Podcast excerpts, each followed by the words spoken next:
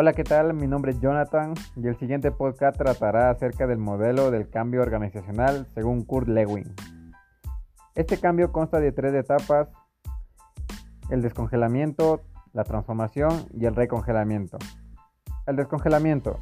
En esta parte Kurt Lewin menciona que se inicia el nuevo proceso descongelando las creencias y hábitos utilizados por la organización.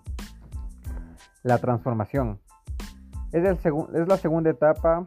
En esta etapa se debe introducir la nueva forma para trabajar, creando una nueva cultura y nuevos comportamientos.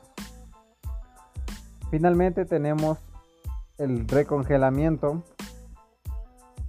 Esta se basa en transformar en regla general la nueva forma de trabajar y adoptar la nueva cultura organizacional.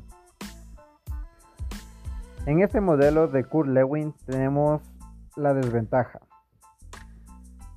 La desventaja se da por el rechazo del cambio debido a temores y falta de conocimiento de los nuevos procesos establecidos por la organización. Las ventajas.